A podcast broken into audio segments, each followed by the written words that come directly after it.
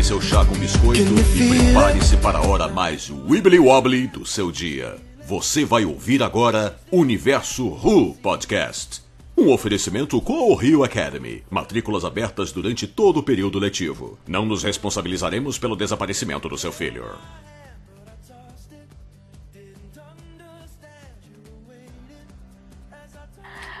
Olá, amigos! Você está ouvindo Universo Who Podcast 3.0, o episódio número 12 deste podcast, e vamos falar hoje do segundo episódio da décima temporada de Doctor Who. Eu sou a Jéssica Laíse. Eu sou Vinícius Viana. Eu sou Denise Ferreira. E eu sou João Marcos, pela primeira vez num podcast que não é spin-off. É isso aí. Semana passada eu não estava presente por motivos de que minha, minha semana foi muito corrida, foi muito zoada, mas estamos aqui de volta e os estagiários fizeram um bom trabalho. Tivemos Parabéns, vários tivemos vários comentários legais lá na nossa página do, do Facebook, lá no nosso site.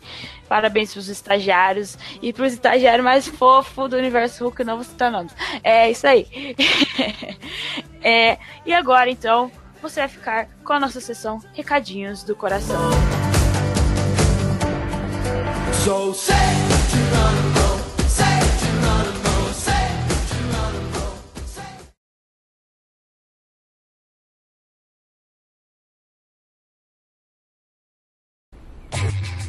Olá, amigos! Você está na sessão Recadinhos do Coração, aquela sessão linda, chegada e gostosa do nosso podcast, onde lemos os comentários que vocês, ouvintes, deixaram lá no nosso Facebook a respeito do episódio que estamos, estamos discutindo aqui neste podcast.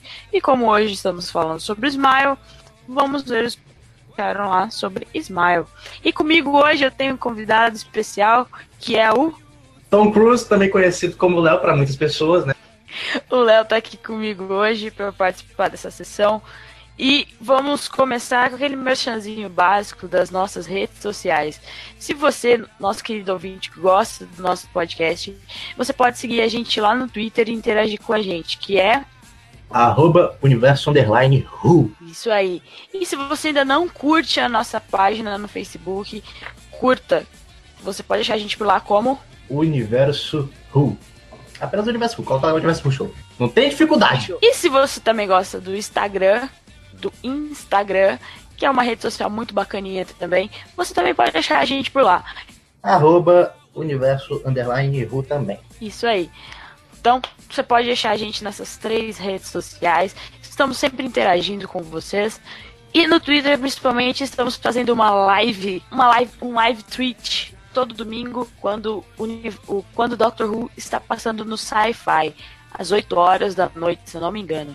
O Vinícius está por lá todo, todo domingo, às 8 da noite, fazendo essa live no Twitter.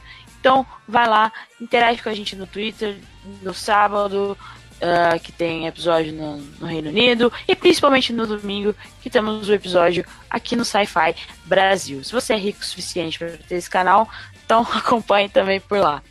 E é isso aí. E como então, como a gente já, já é de praxe, vamos ler alguns comentários deixados lá no nosso, nosso Facebook sobre o que vocês acharam da primeira viagem da Bill na Tardes. Vamos agradecer a todo mundo que comentou. Tivemos mais de 50 comentários em um post só. Então não vai dar pra falar o nome de todo mundo que comentou, mas muito obrigada.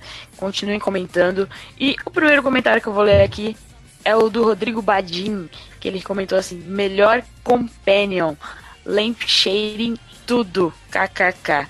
É isso aí, a Bill já está sendo a melhor companion, como você vai ver nesse. Ou vai ver, não, vai ouvir neste podcast que nós amamos a Bill. George Gilbert. Gostei demais do episódio, estou gostando muito da Bill. E o Doctor tá mais leve, mais jovial, fazendo mais piadas. É, realmente o doutor ele deixou de ser. Na verdade, ele não deixou de ser aquele doutor trevoso, como o Vinícius gosta de falar. Mas, mas ele tá mais, digamos, mais de boinha. Acho que depois do que aconteceu com a River, ele ficou mais relax. É, eu acho que sim. Essa, essa temporada eu acho que ele vai ser um pouco mais leve, né? Porque o Moffat mesmo falou nas entrevistas que queria um pouco mais leve as coisas. Depois dessas duas últimas temporadas que foram carregadas, digamos assim, no drama. E tá sendo gostosinho ver essa vibe good, essa good vibe do Doctor. Vamos ver até quando vai, né? Porque diz que o mestre está a caminho, o mestre do- de- do John Sim junto com o mestre da Michelle Gomes estão a caminho. Eu quero só ver o que vai acontecer com, essa toda, Eu com só- toda essa felicidade do Doc. Eu só queria deixar assim, eu só queria deixar bem claro que eu, eu, eu fiz uma aposta com outro editor. Vintão que dentro daquela caixa o mestre tá lá dentro. Pronto, vintão. É isso aí, vamos às apostas. No final a gente vê quem ganhou. O próximo comentário é da Sabrina Barroso. As dúvidas que ela levantou na tarde ficaram ótimas. O episódio teve uma dinâmica foda. Agora vai um pizinho no nosso podcast. Mas odeio emojis. Como assim? Em qualquer forma Hã? venham. Como você odeia emojis, minha senhora? Não, pô, como What? assim? Não, velho. Explica pra gente depois melhor como você odeia Não, emojis. Bernardo Rangel. Gostei bastante da Bill, mas tô com saudades da Clara. Não vejo a hora do Mofá vazar da série, não. Caraca, cara, que pesado.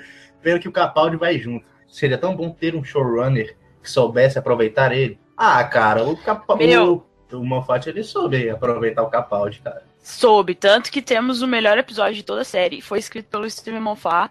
Cara, o Steven Moffat escreveu Heaven Sent, em que Peter Capaldi só estava atuando só ele. E digamos que ele soube muito bem aproveitar. O Moffat destruiu no roteiro e o Capaldi destruiu na atuação. Foi um baita episódio. Eu não acho que o Moffat não soube aproveitar. Vocês têm uma birra tão grande com o Moffat, uma parte do fandom, que não consegue enxergar as coisas boas que ele fez.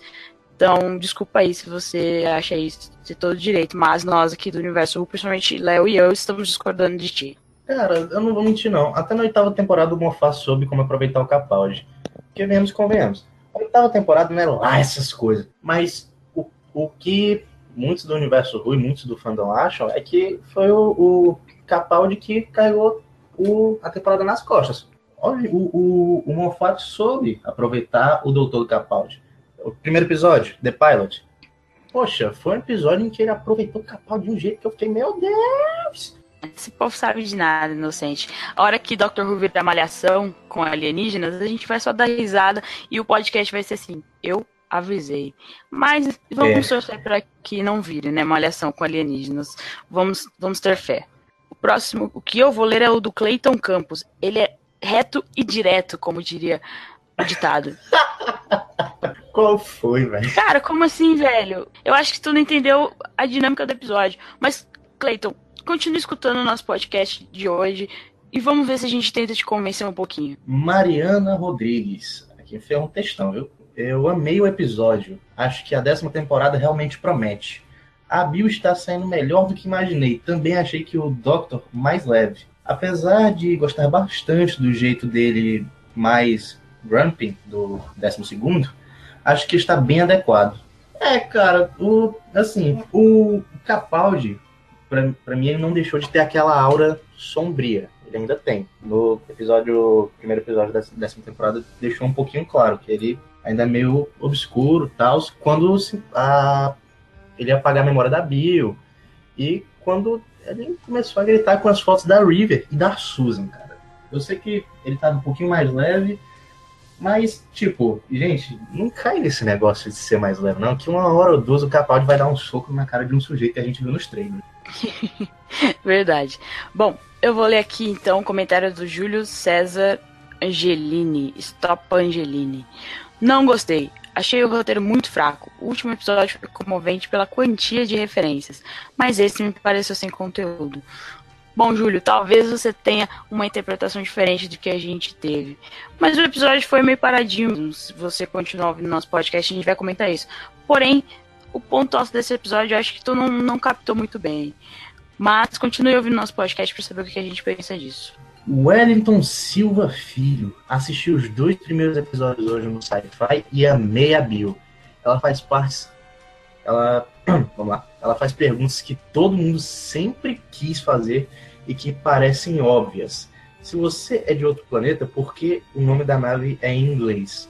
Por que as cadeiras estão longe dos botões? Apesar de ser meio lerdinha, é uma sala conjugada. Demorou uns 500 para se tocar que era maior do lado de dentro. Ela é corajosa. Demorou mesmo. Demorou, cara. Ela ficou, tipo, olhando pra portinha. Ah, velho, a gente vai ficar aqui mesmo? Qual foi? Aí o cara some e, tipo, é, ela não vai atrás do cara, ela fica olhando pra janela. ela é corajosa, É. é curiosa, é um super desafio pro doutor. mas é essencial no trabalho dele. Caraca, fez um textão mesmo. Os episódios estão bem escritos, o que era o pior problema da sétima e oitava temporada, pra mim, ah, cara, a da sétima temporada foi bem escritinha, velho, pelo amor de Deus. A sétima foi até que foi mais ou menos razoável. O problema da sétima foi que foi dividida, né? É, foi o término da Era dos Pontes pro começo da Era da Clara, então ficou meio dividida. Mas eu não achei que foi tão mal escrita, porque a sexta temporada foi bem pior. Eu, não, peraí. A oitava Depois a, gente conversa, depois a gente conversa sobre a sexta temporada. Morri de medo do ET de água, que por sinal não foi derrotado. O que pode deixar a gente pensando se ele não vai voltar a aparecer no futuro. E eu espero que não apareça, pelo amor de Deus. Cara, eu tô pedindo a Deus pra que que aquele bicho não apareça de novo, sabe? Eu, eu não sei. Eu gostei do primeiro episódio, mas tipo, o, o, o vilão, entre aspas, o vilão e o, o lance dele, dele querer ficar na Terra, ficar perto da Bill, porque ela fez uma promessa, eu achei muito meio nhé, sabe? Tô achando as histórias ótimas e tem potencial de ser a melhor temporada do Capaldi. Esperamos por isso. Pena que eu fui obrigado a aguentar duas temporadas e meia super maçantes antes dos últimos episódios finais da nona temporada. O ator tão bom, tão profundo e apaixonado, estou feliz que estão dando um fim digno a essa personalidade dele. Todos estamos muito felizes com essa- esse fim digno que o Capaldi vai ter, cara. A gente espera que a décima temporada seja muito boa. Estamos na expectativa. Bom, eu vou ler aqui do Daniel Oliveira. Acho que a premissa de Smile é bem interessante, especialmente as metáforas como botam nas costas das pessoas, etc. Mas a conclusão deixou um pouco a desejar, ao meu ver. Senti falta do Nardou, queria ver mais da, dinâmica do trio que se mostrou tão interessante em The Pilot.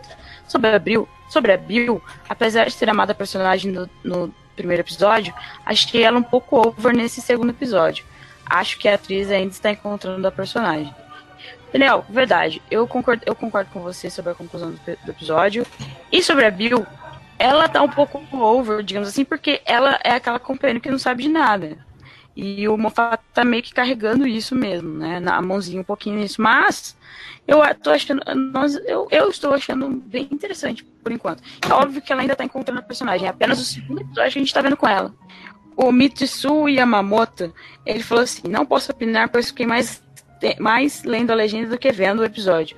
Desculpe os que preferem o original, mas a dublagem seria legal, principalmente no país que o inglês não é falado.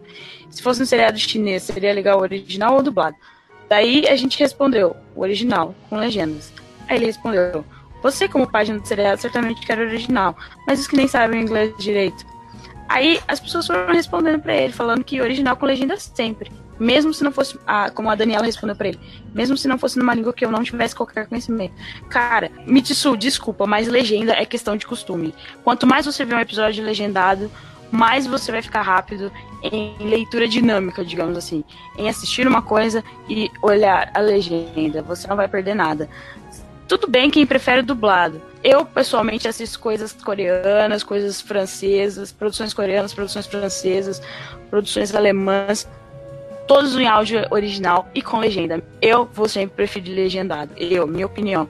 Você tem opinião de gostar de dublado, mas o sci-fi é porque eles têm um público um público que prefere legendado. Cara, vai lá, se tu quer dublado, vai lá, fala com eles no Twitter, eles são bem acessíveis, ou fala com eles no Facebook, fala, pô, a gente queria uma opção dublada. Quem sabe eles não, não dão uma- um horário alternativo com uma versão dublada, né? Mas eu, eu pessoalmente, Jéssica, defendo ah, a versão sempre de qualquer coisa. A única coisa que eu assisto dublada é, é animação. É animação. Porque eu acho que a dublagem de animação é. Nada contra quem gosta de filme dublado. Eu assisti Power Rangers dublado no cinema. Só, só foi um pouco ruim a experiência pra mim, porque o áudio estava muito baixo da dublagem. Estragou alguns momentos, mas não, não atrapalhou meu divertimento. Então fica aí pra vocês. Eu acho que é isso, né, gente? Muito obrigada a todo mundo que comentou. Então a gente tentou ler o máximo possível e a gente leu comentários diferentes também, opiniões diferentes. Por favor, continue comentando. E é isso aí. É isso aí, né, Léo? Fechou?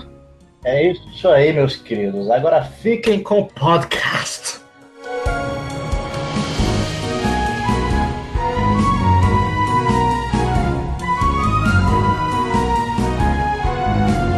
Peraí. Antes do podcast, a gente tem aquela diquinha marota de livro pra você comprar na Amazon, que vai estar no nosso post. no universo Who.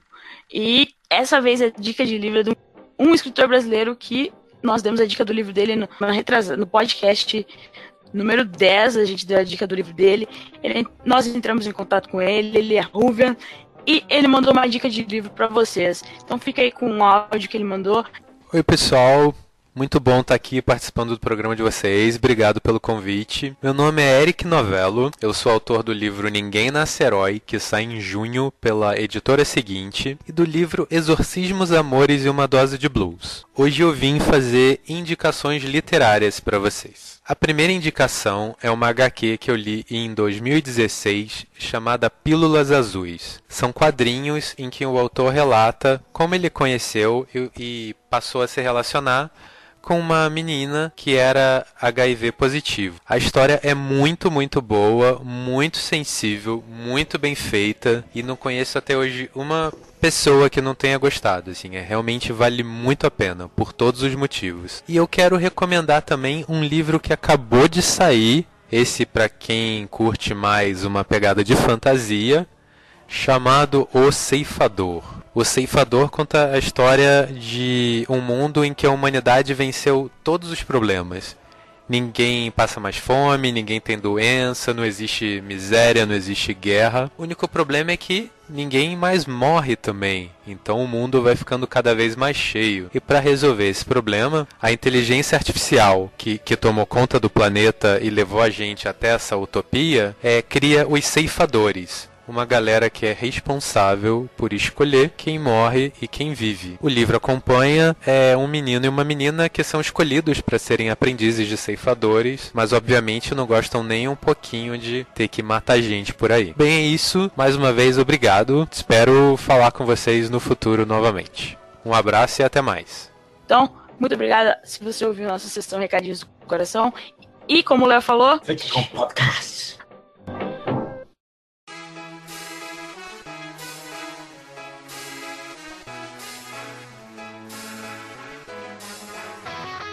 A sinopse de Smile é o seguinte: No futuro distante, na borda da galáxia, há uma cidade brilhante, perfeita. Dizem que nesta nova colônia há o segredo da felicidade humana. Mas os únicos sorrisos que o Doutor e Bill encontrarão estão em uma pilha de crânios sorrindo.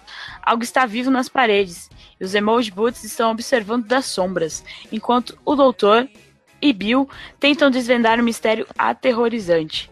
O doutor, interpretado por Peter Capaldi, a Bill é a Permac.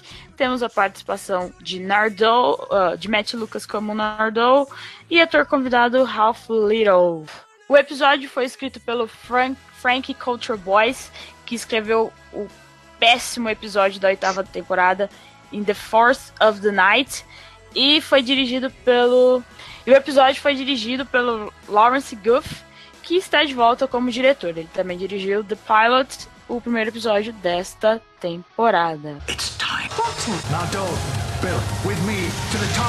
Este episódio nós temos os Emoji Bots e alguns. uh, vamos citar alguns, alguns fatos sobre eles. Emoji Bots são do planeta Gliese 581D ou Airworm.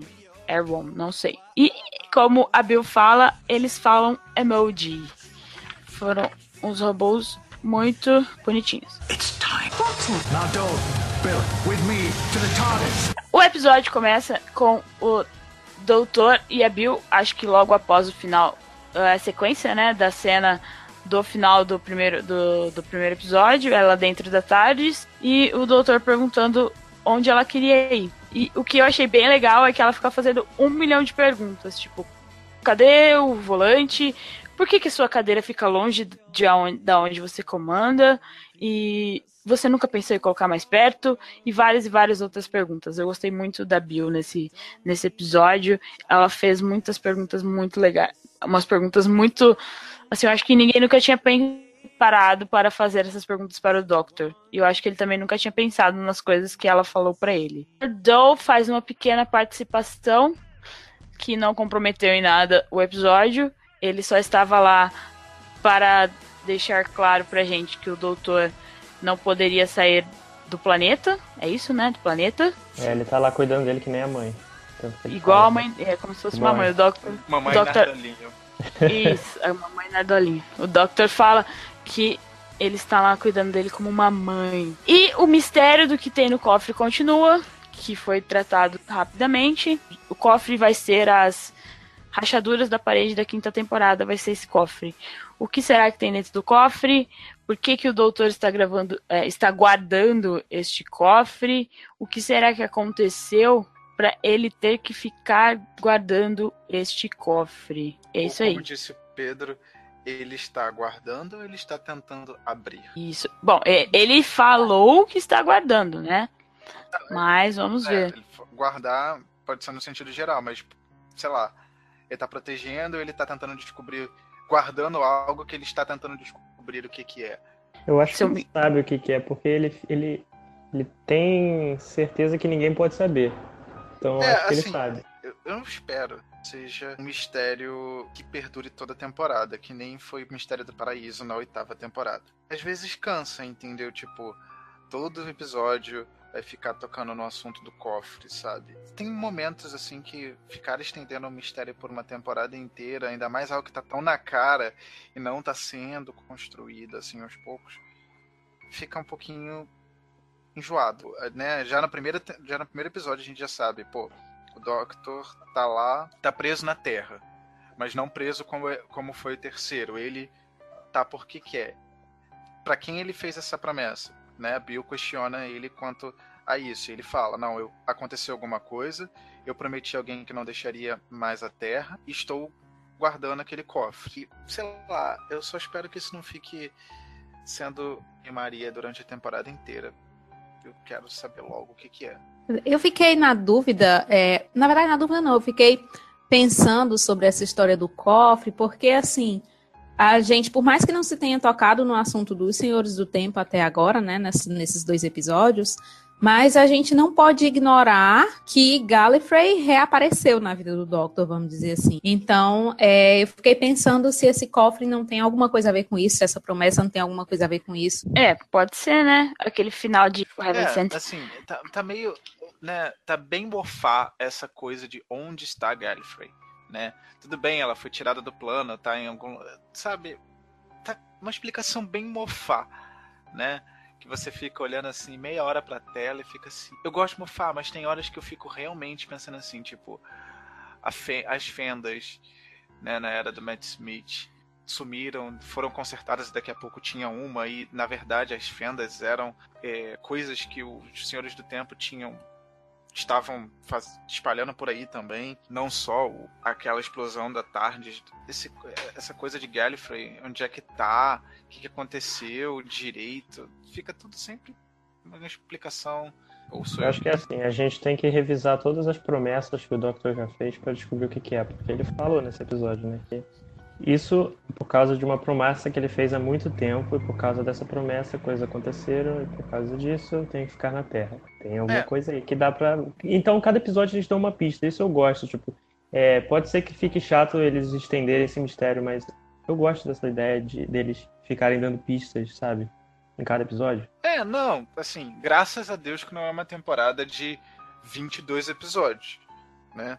Mas mesmo assim, uma coisa é um plot de uma temporada inteira, né? É, mas que ele vai sendo construído.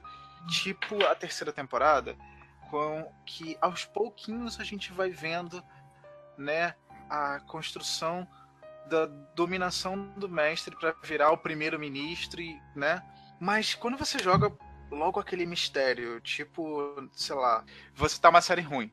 Por exemplo, Arrow, que teve lá um episódio que mostrou, né, o finalzinho do episódio mostrou eles um pouquinho no futuro e tinha um- uma lápide que isso foi prolongado assim por epi 18 episódios até você descobrir quem é que morreu, sabe? Não é uma coisa que é construída aos poucos, é um mistério que você que fica ali né, jogado pra você ir cozinhando e cada pista leva a lugar nenhum. É mais uma coisa no quebra-cabeça pra você ficar montando milhões e milhões de teorias pra no final não ser nada daquilo que você tá pensando. Né, você fica apostando quem é que vai morrer ou o que, que tá no cofre, papapá. Eu não sei, eu isso é uma coisa que eu não, curto muito assim. a, a Missy foi sendo cozinhada na oitava temporada até desestiga, entendeu? Pra no final ter aquele plano de bosta. Que até hoje eu não entendi pra que diabo ela queria recrutar aqueles malditos Cybermen pra dar pro Doc.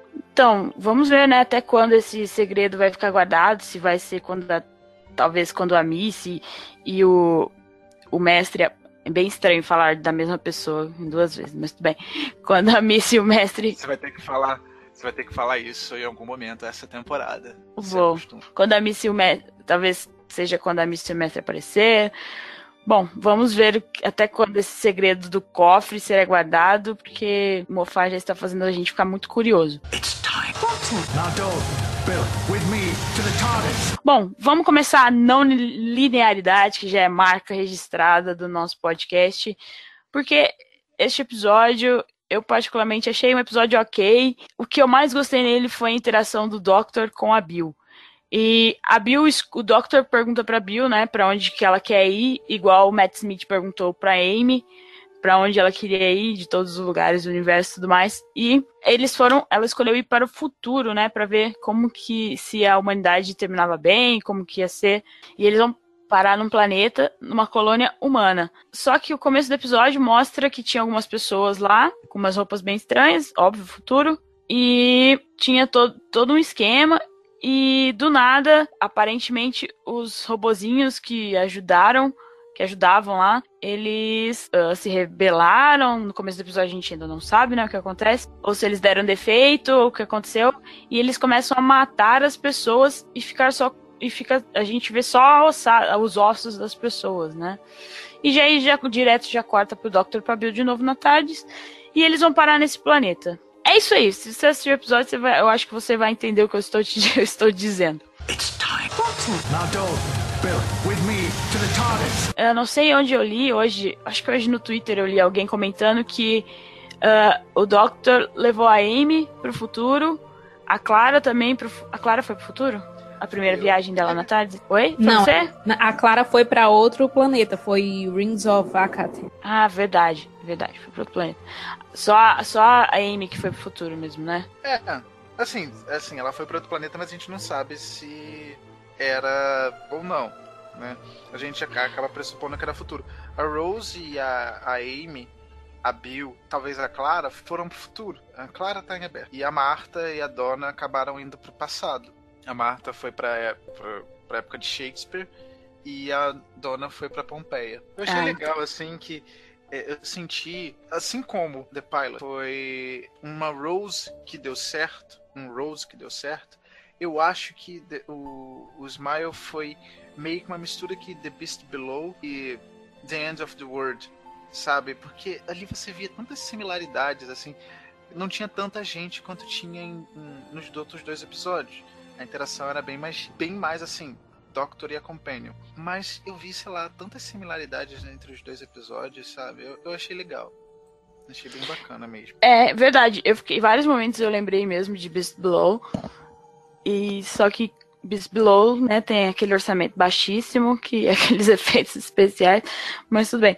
O próprio a Bill, né, questiona essa colônia, essa colonização humana, a para outros planetas e o Doctor fala que a Terra foi evacuada e tudo mais. E ele fala que ele já cruzou com várias outras colônias humanas ao longo do tempo. E uma do, uma do que eu lembrei na hora foi Beast Below, então com esse paralelo aí para mim na minha cabeça. É, não só na série moderna, mas o Quarto Doutor na série clássica cruzou com uma dessas colônias logo na primeira, numa das primeiras viagens com a Sarah, que foi o, o arco The Ark in Space, que a gente tem legendado no site. E assim, eles têm aquela uh, esse mesmo plot que a Terra foi evacuada e que é uma colônia de sobrevivência. É plot bem clichê assim de vários filmes de ficção científica, né?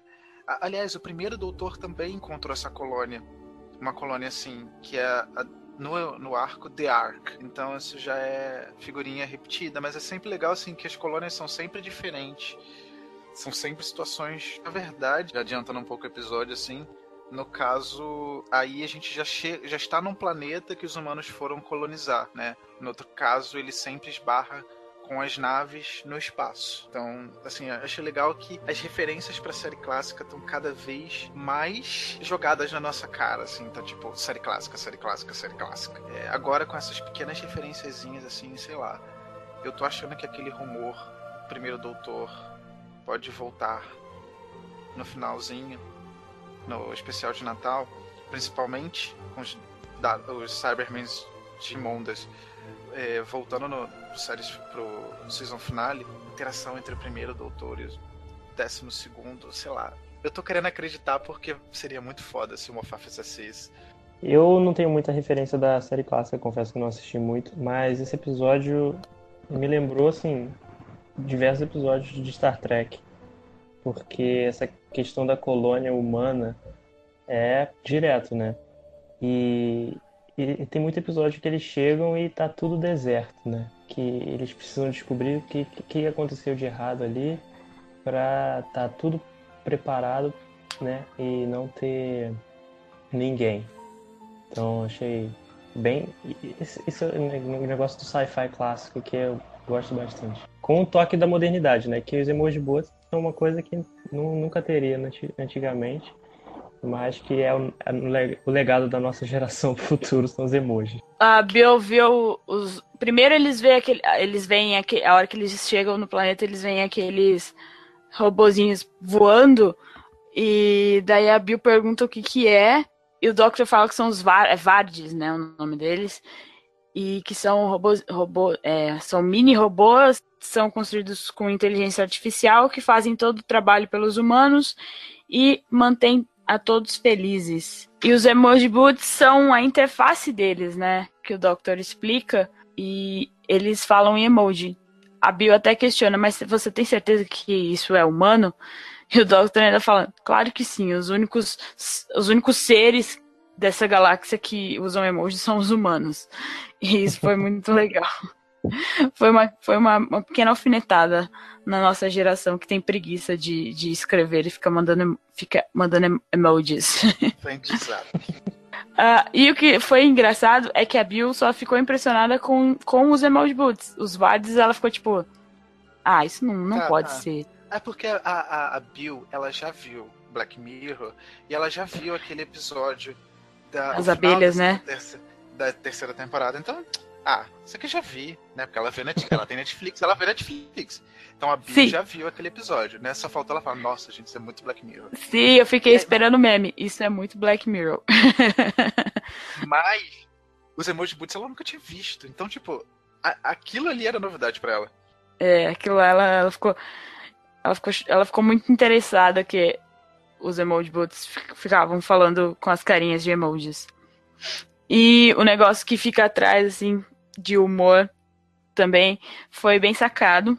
De a pessoa que usa ele não ver o humor dela. E o Doctor dá a dica, né? Que você, uh, quando você vê o seu humor, isso pode afetar o seu, o seu humor. É meio, meio Inception, assim. Então, por isso que ele, o episódio chama Smile, porque eles ficam sorrindo o tempo todo.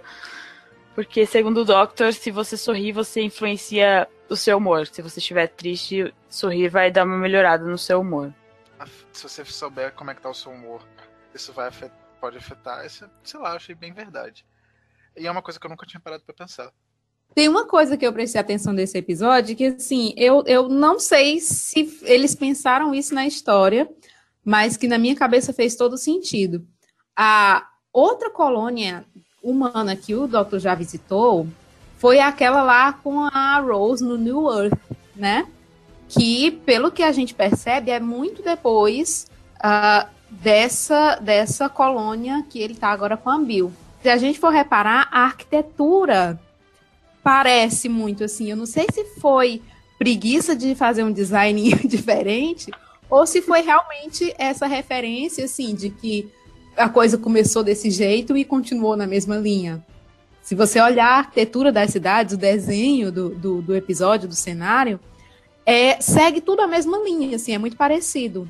O episódio com a Rose não foi em. não foi numa colônia humana. Na verdade, foi. É, ainda estava na Terra antes dela ser evacuada. Tinha acontecido algumas coisas uhum. e eles recriaram New, Nova York né, 15 vezes. Mas ainda, aquele episódio ainda era na Terra. Não, É é uma só- nova terra. Na verdade é a nova, nova, nova, nova, nova, nova, nova, nova, nova, nova Terra.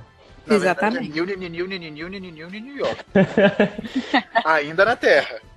Tenho Não minhas é- dúvidas, mas. Ai, gente, vamos É. conferir aqui. Now, Dole, Bill, with me to the TARDIS. E essa ideia da humanidade ir contra outro planeta, como vocês já falaram, começou em The Ark. E também em Utopia, como vocês falaram, New, New Earth. Então isso daí já não é novo para o Doctor encontrar essas colônias humanas. Então a gente fica pré-estabelecido que a humanidade, no, no contexto de Doctor Who, a humanidade sempre vai ferrar com a Terra. E sempre vai precisar achar um lugar novo para para viver. Isso já. Deve- Isso, isso fica estabelecido assim pra qualquer escritor de ficção científica que já tá prevendo já, tipo, vocês vão cagar do planeta. É. Tem o, o Wally, né? A gente vê a Terra lá cag na merda e lá na vizinha lá levando os humanos para um novo planeta. Isso é muito batido na ficção científica. E a ficção científica tem essa função, né? Acabar tentando prever situações de como nós, ou sei lá o que, que vai vir depois da gente, vão lidar com essas, vamos lidar com essas situações e tentar, talvez, assim, gente, pera lá, vocês estão vendo o que vocês estão fazendo? Assim, vocês vão acabar com a Terra? Vocês vão acabar com o seu planeta? Fiquem atentos. Mas, né? Ninguém dá trela pra ficção científica, né? Também tinha lá É. aquela navezinha que também estava procurando, né? Uma, um, um novo lugar pra, pra, para viver. pra viver, né? Daqui a pouco o planeta Terra se revolta com a gente, que nem aquele filme do do mundo. que a Terra se revoltou. Como? Peraí, peraí, peraí, peraí, peraí, peraí. Como que é o nome? Depois fala do meu inglês. Como que é o nome do cara? É Xalamalá, entendeu? Filme que é, velho. Depois da fim Terra. Eu não. Ah, Não, fim dos ah, tempos. Gente, fim dos tempos. ah. Fim dos tempos. Que a Terra. Spoilers. Teve uma fala recente do, do Neil deGrasse Tyson que eu achei muito bacana como resposta a todas essas ficções científicas, que ele fala que para uma pessoa, para a Terra precisar conseguir colonizar outro planeta, ela precisa ter tecnologia para terraformar um planeta. Se a gente chegar numa tecnologia de conseguir terraformar um planeta, de transformar um planeta diferente igual à Terra, a gente consegue transformar a Terra de volta na Terra. É completamente idiota a gente viajar para outros planetas. É complicado. É, mas às vezes, assim, terraformar, às vezes é só. Por exemplo, né? A gente, a gente acaba sempre vendo que tem muitas colônias que são. Em, eu esqueci. Em cúpulas, entendeu? É, que você consegue pelo menos viver minimamente nesse lugar.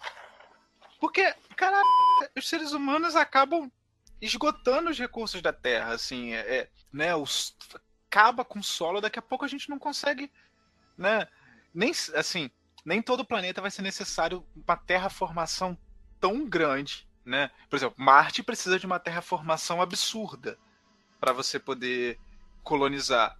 Mas pode haver um planeta que tem uma atmosfera muito mais similar e muito mais fácil de se adaptar para as necessidades humanas do que Marte. O, o, o- o- gasto que vai se ter para terraformar esse novo planeta é muito inferior a Marte. Então é mais fácil para lá, né?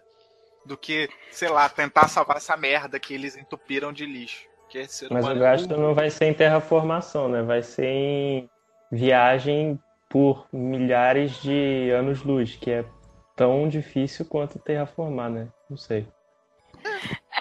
É, que, meu, é que, igual a gente falou, esse é um tema super batido já na ficção científica, mas eu acho que isso daí ficou bem de fundo no episódio, porque, ah, não sei, o episódio, até uns 30 minutos, o episódio não andava.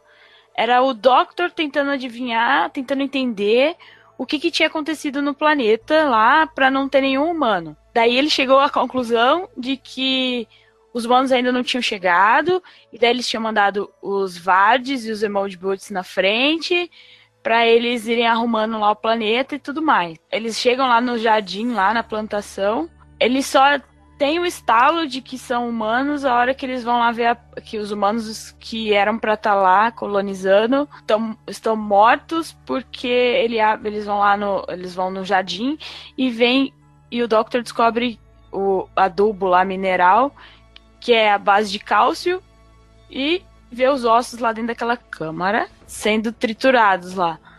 E tipo, é só nessa parte, para mim, é nessa parte que o episódio começou a ter um pouquinho de. começou a andar. Não sei o que, vocês acharam. Essa foi a impressão que eu tive. Sim, eu acho que esse episódio, aí a partir desse momento, se a gente for prestar atenção, é, os episódios de Doctor Who, quando entra uma companion nova, eles algumas vezes obedecem a algumas fórmulas, assim.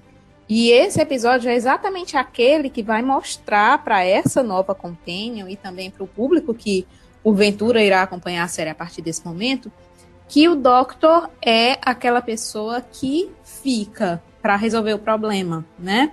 Porque depois que eles descobrem tudo isso, e aí aquela coisa que, que os robozinhos vão tentar pegar ele e a Bill e tal, e aí eles saem correndo, conseguem chegar na Tardes e ele volta. E essa parte é muito emblemática para mostrar isso, que o Doctor, ele, o, a função dele não é só chegar num canto, ver que tem um problema e conseguir fugir ele tá lá para resolver. E me lembrou muito o Rings of Akaten, na hora que ele diz pra Clara, que ele diz isso, a gente não vai embora. É uma coisa mais ou menos assim, não lembro exatamente qual a frase que ele fala, mas ele diz isso. A gente não foge, uma coisa assim. E é, eu acho que a função do episódio, num geral, foi basicamente essa, né? De, de mostrar a, qual é o trabalho dele. Que por mais que ele chegue ali por acaso, ele não vai sair sem resolver as coisas.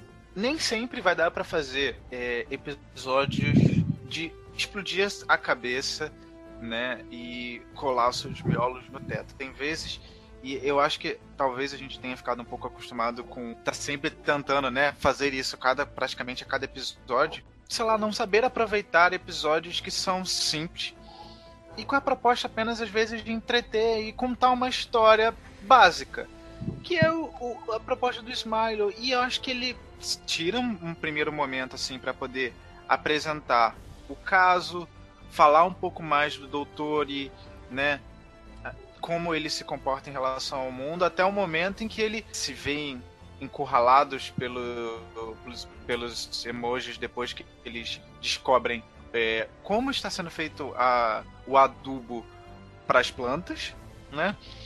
E ele sai correndo e ali é mais um momento em que a Bill diz, representa o, o, o fã, o telespectador, sabe? Tipo, caramba, é, é, eles saem correndo, ela volta e ela questiona ele. Que, na verdade, porque ela, ela pergunta, gente, a gente precisa chamar alguém, você não pode resolver isso sozinho, a gente precisa chamar alguém, sei lá, algum policial intergaláctico e tudo mais. E ela depois ela confronta o doutor que ele fala essas coisas que a gente ele, ele não foge, que ele tem esse impulso infantil de resolver um problema, porque ele tá vendo que a humanidade em tese, na, na hora ele tava achando que a humanidade tava para chegar, mas cara, você vai para ajudar. Você é o cara que vai para ajudar. E aquela cabine de polícia, que ela no começo ela pergunta: "Por que, que a cabine de polícia?" Na verdade, o doutor, ele é muito mais um policial intergaláctico, um detetive intergaláctico que tá sempre tentando descobrir um mistério, resolver um mistério e salvar a humanidade, né? Que ele acaba sempre se metendo nessas coisas, ou a humanidade, ou espécie, ou sei lá o que. Ele tá sempre salvando alguma coisa, sempre se metendo em alguma coisa. Então ele é muito mais um policial intergaláctico do que o doutor. Eu achei isso muito bacana.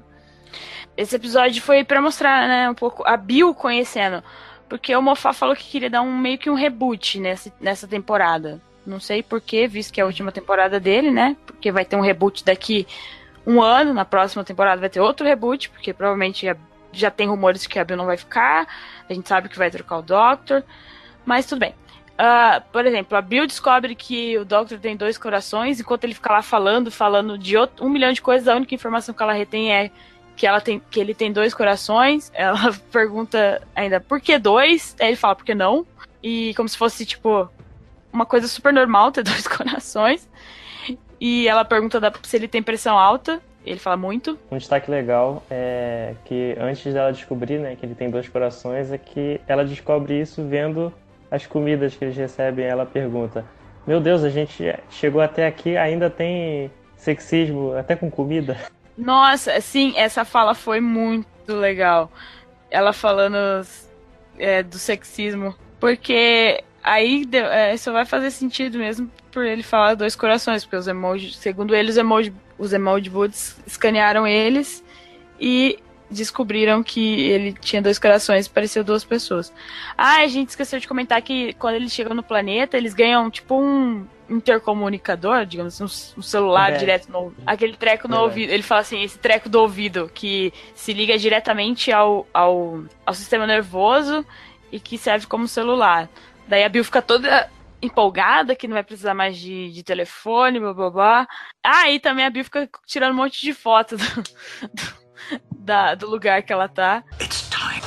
Now Bill, with me to the TARDIS. Ele correndo parece, continua parecendo um pinguim com um traseiro em chamas. Ela ficou com essa imagem na cabeça dele, dela. Não, e ela é, é engraçado assim que ela, ela, ela faz perguntas tão pertinentes assim, tipo, ela olha, peraí, isso fica como se fosse no Viva Voz eternamente.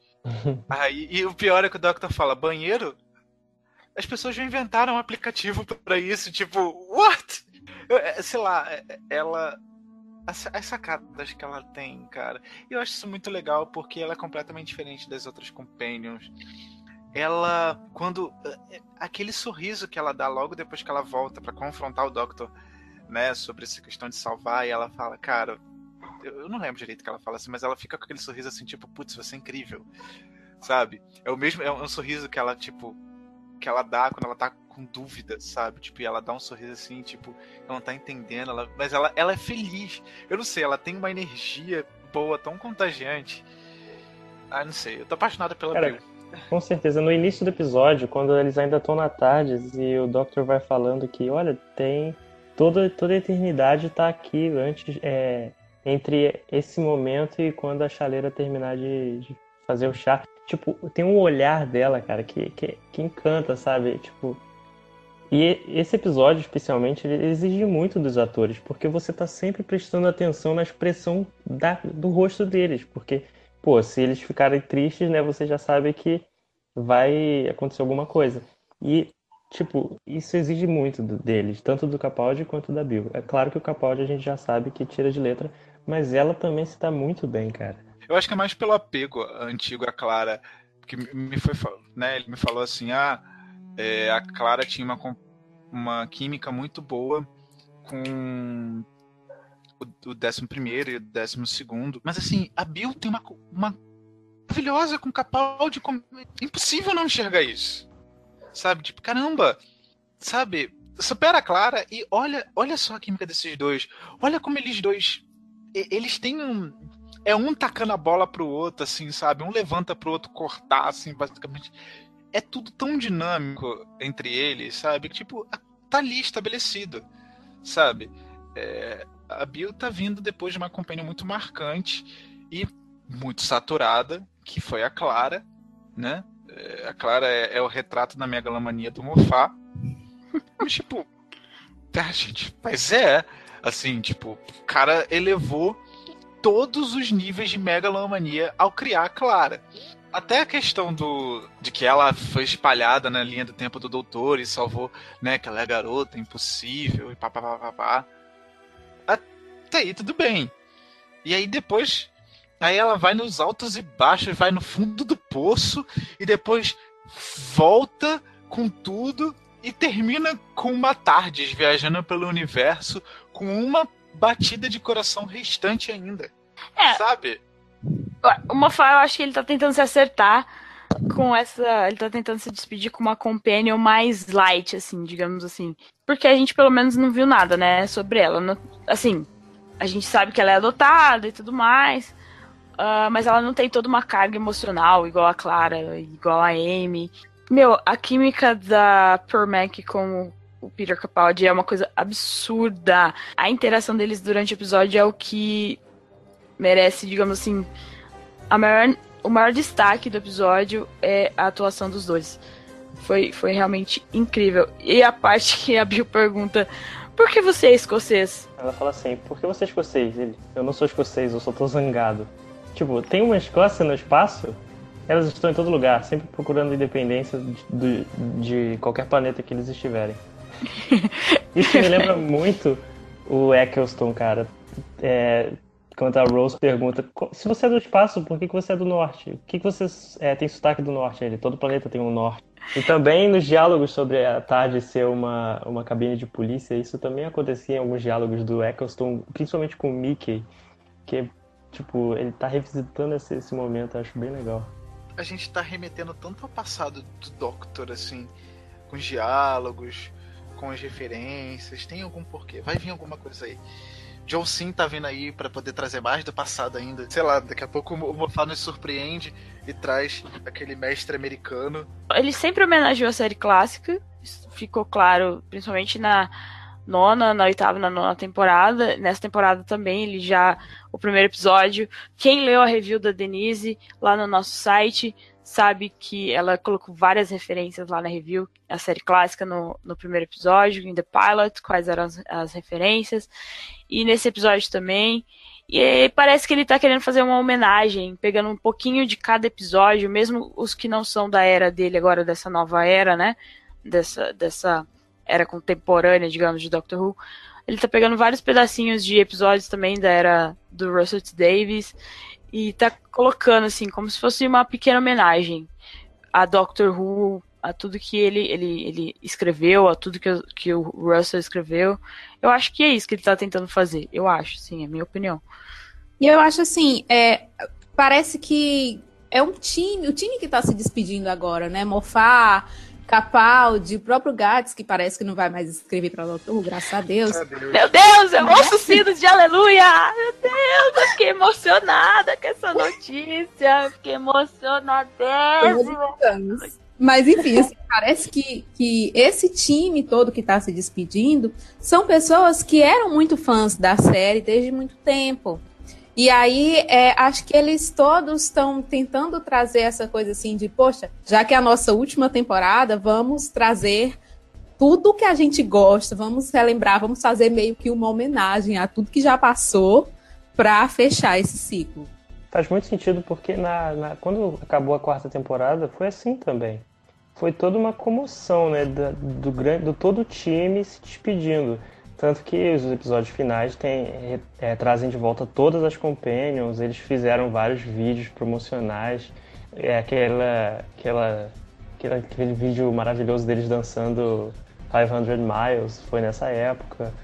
Então, acho que é bem legal o Moffat fazer isso também, mas não só é, resgatando a era dele, né? Resgatando a Duty deles também. É, vamos ver aí o que, que o, o Moffat prepara para sua grande despedida, né? É, vamos ver. Bom, aí vamos andar com o episódio aqui.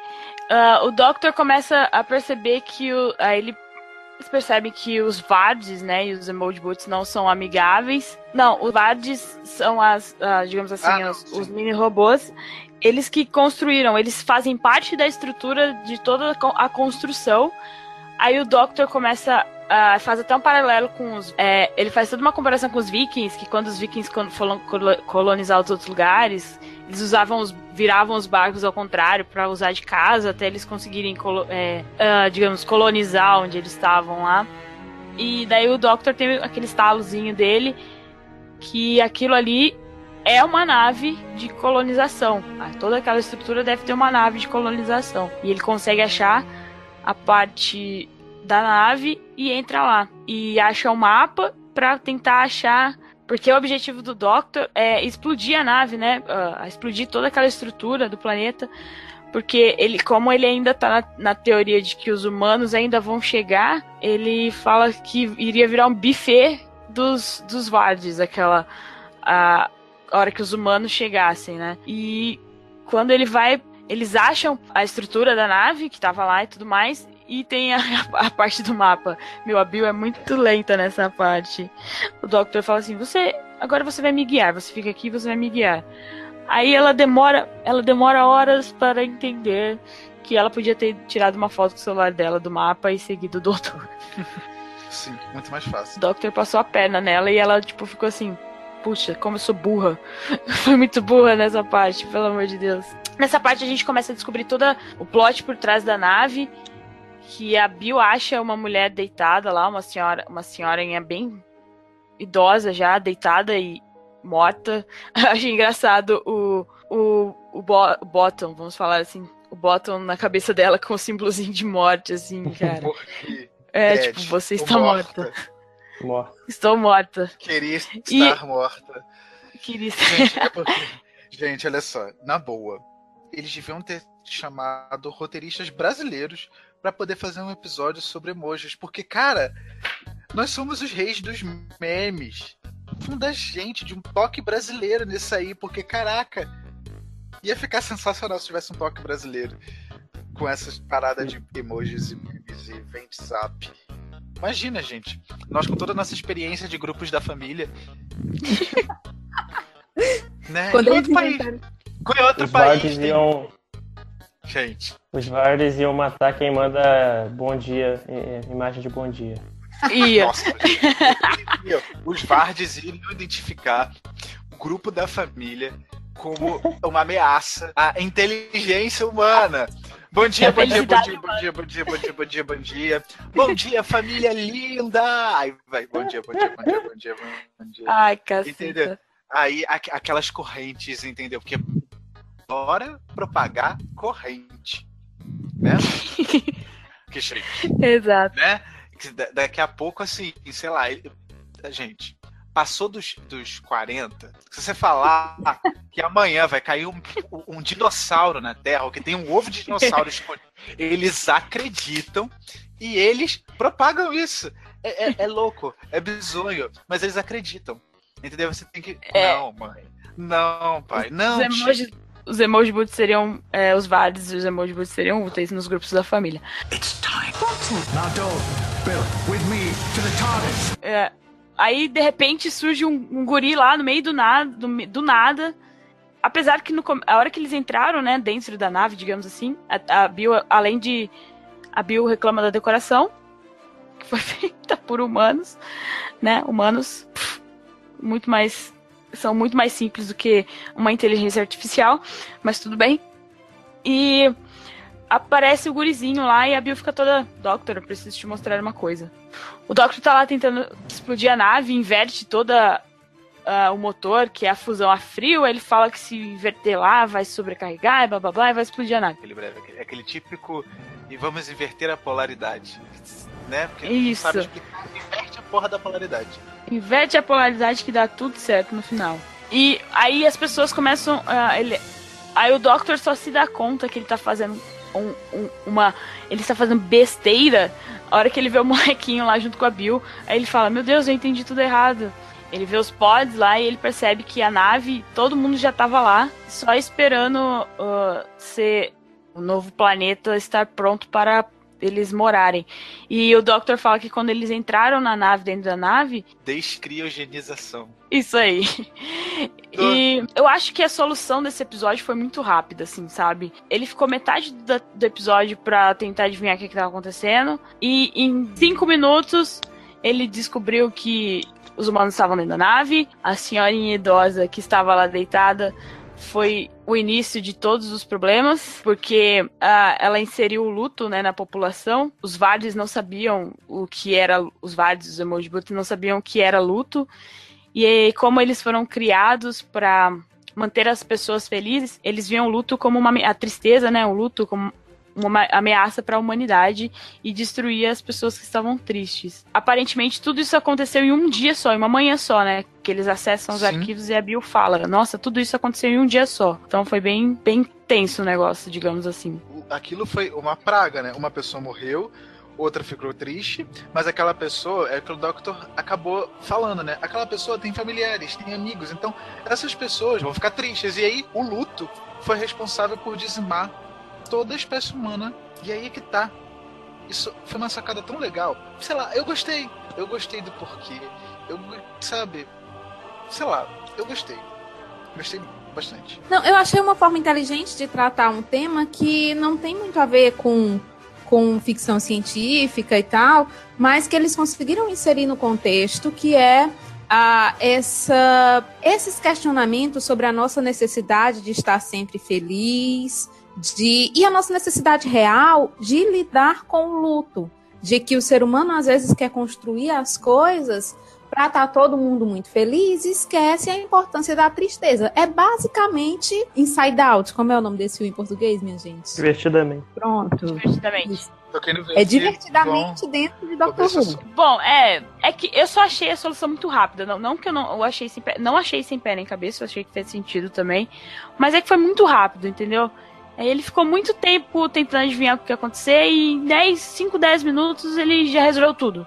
O Doctor resolveu tudo e eles descobriram e os humanos não fez sentido os humanos se revoltarem. Tipo, em uma cena de dois minutos eles pegando as armas, eles, eles acordando e já o Doctor explicando o que estava acontecendo e ele já o, querendo matar os robôs, porque né, a humanidade não pode conviver com robôs, imagina, nunca. Eles têm que matar. E foi isso aí, eu acho. E no final deu tudo certo. Mais uma vez, o dia foi salvo graças ao Doctor. Super poderoso. It's time.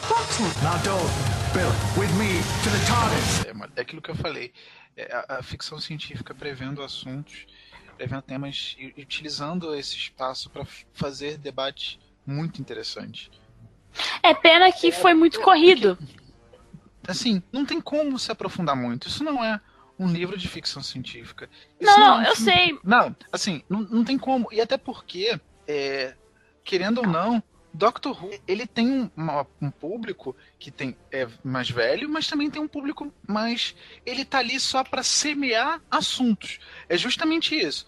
O, o, o João percebeu essa questão de, da, de, dessa analogia em questão de se você se identifica com uma forma de vida, você é. Isso é, isso é o bastante para você ser considerado um ser. Então, isso fomenta a discussão. A, a ideia ali é semente para semear nas pessoas. Na criança pode semear depois, no adulto semeia agora, numa discussão, num pensamento filosófico, quando você está sentado no vaso, sei lá.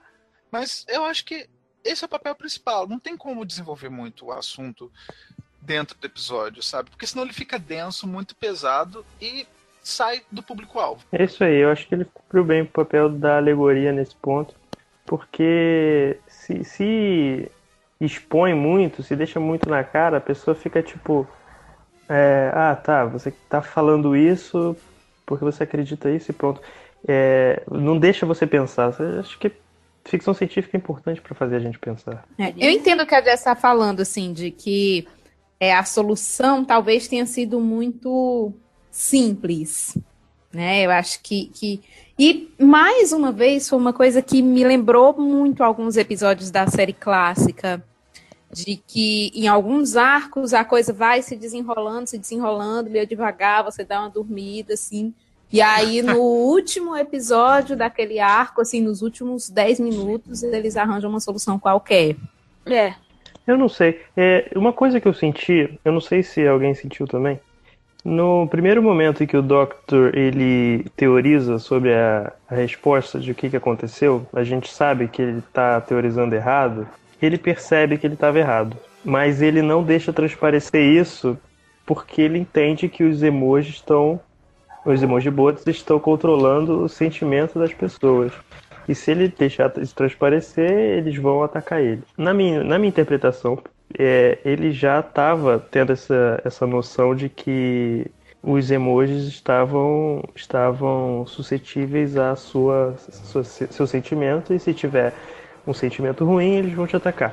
Isso já engatilha a rápida o rápido entendimento dele sobre o luto e a resolução do episódio. Ele, é, o Doctor começou mesmo a cair a ficha dele. Mas que foi jogado pra gente foi só no finalzinho. Então, ah, não, não sei.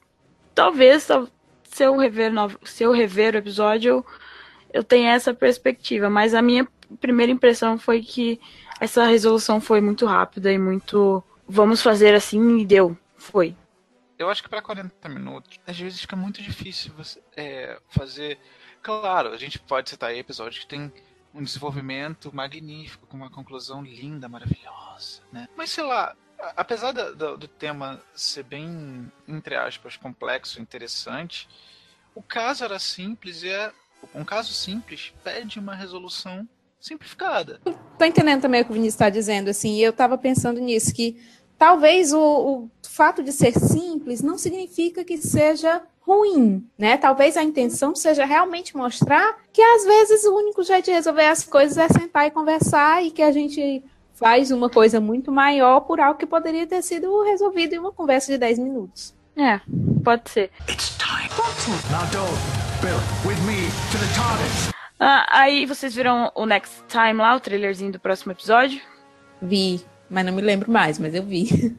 O Doctor vai para a era vitoriana, quando o Tamisa congela e tem o novo tem um monstro embaixo do Tamisa congelado que está comendo pessoas. É basicamente essa a premissa. A Aparece cena até- do, Muito Um Animais elefante. Fantásticos. a cena do Isso. elefante ainda, ainda era no episódio ou foi no Next Time? a Bill abri, fala assim, vamos para casa. Daí o Doctor vai, tá, vamos. E a hora que ela abre a porta, fala assim, mas peraí, não tava inverno na hora que a gente foi embora. Aí o Doctor olha com aquela cara, Inclusive, eu acho Agora que ferrou. sempre que o Doctor se garante muito que ele vai chegar no lugar certo, na hora certa, é tipo, tá na cara que ele vai chegar na hora errada, né? Porque vocês não acham, vocês não Sim. imaginavam claramente que ele não Sim. ia voltar ali. Só um é, adendo. óbvio. é, isso cortesia do, do sci-fi enquanto a gente estava na live Twitch, eles falaram que isso de fato aconteceu.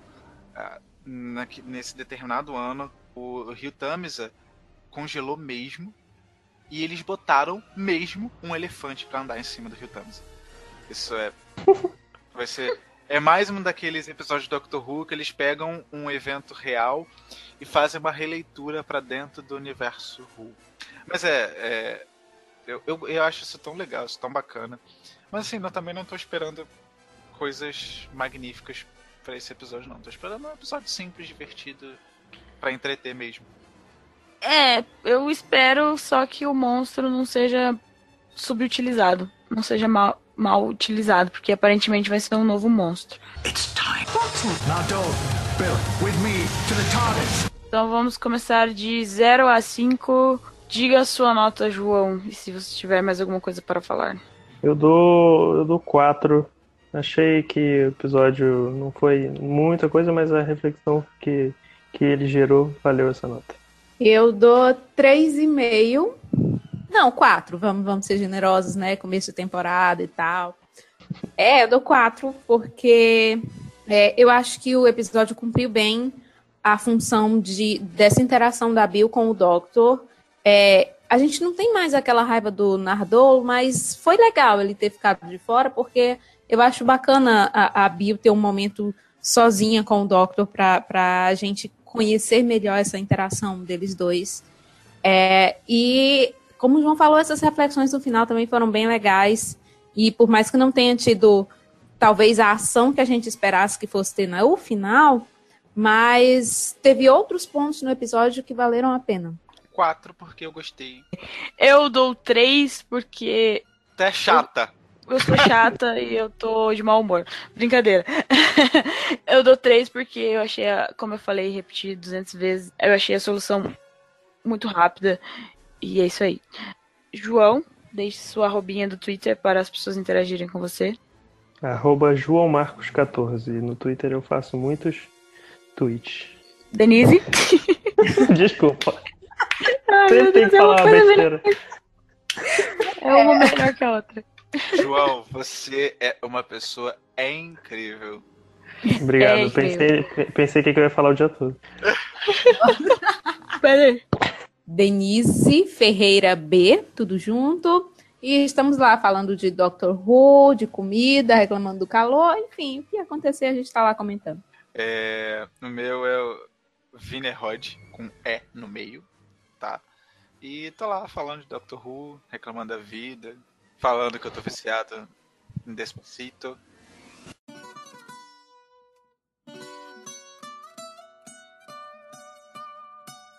Culpa do Gustavo. Culpa do Gustavo. Beijo, Gustavo, a gente te ama. O meu é arroba Jéssica underline, underline Laís, Laís com S. E eu só falo lei do Inter essa semana, porque essa semana foi muito bonita para o meu time, maravilhosa, chupa Corinthians. Mas tudo bem, é, deixa pra lá. E, mas chama a gente lá, se você começar a seguir a gente porque você ouviu nossas redes sociais aqui, uh, dá um, um alô, fala assim, estou seguindo vocês porque eu ouvi no podcast. E é isso aí. Uh, não esqueçam de assinar a nossa nosso feed. E muito obrigada se você ouviu até o final. Desculpe pela não linearidade. E este provavelmente é o podcast mais rápido que já gravamos na história do Universo Ru. Semana que vem estaremos de volta com uma convidada especial. Se, tudo, se tudo der certo, visto que gravaremos no feriado. E é isso aí, gente. Muito obrigada para quem ouviu até o final. Beijinhos e fique com os nossos erros de gravação.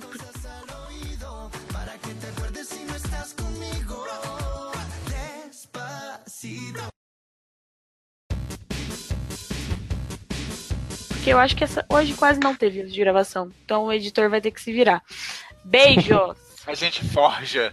A gente forja. Não vai ter eu cantando no final do podcast, igual o podcast passado. Ah, vamos lá, vamos lá. Não, a gente, sei lá, a gente. Jess, você canta Despacito, que vai ficar uma eu não sei a letra, cara, eu só sei o ritmo. Não, vamos aprender, vamos aprender, vamos embora. No final, agora a gente, a gente só convi- se comunica por emoji. Vai, vamos lá. É. Lua com carinha do Aécio. Eu sei qual que é esse, eu sei qual que é esse. Lua com o quê? A carinha do Aécio. Carinha do Aécio. tá. Ai, meu Deus. Arco-íris. Arco-íris. Hang loose. Hang loose. O meu é aquela carinha de no olhinho X e X e a boquinha super aberta e a carinha, tipo, daquele quadro, o grito. Nossa, tipo, como se a Jess fosse tão escandalosa assim, né? Jess toda discreta, até parece que os emojis dela seriam tão. Eu nem mando emoji direito, né? Só quando eu tô com muita pressa. Nossa, Meu emoji favorito é o pêssego, que parece uma bunda. Eu não quero saber o porquê. Não, mentira, meu emoji favorito é, o- é o, é, o, é o pintinho saindo do ovo. Oh. Pô, o meu é a carinha ao contrário, de ponta cabeça, a carinha de feliz de Eu ponta cabeça. odeio essa carinha. Eu odeio essa carinha, sério. Essa carinha tem o Eu vou sorriso mais cínico da mim. face da terra. Exatamente por isso. Gustavo, quando, Gusta- assim, quando eu tô sendo irônico, eu uso essa, essa porra dessa carinha, né? Pra saber assim, tipo, essa carinha não é legal.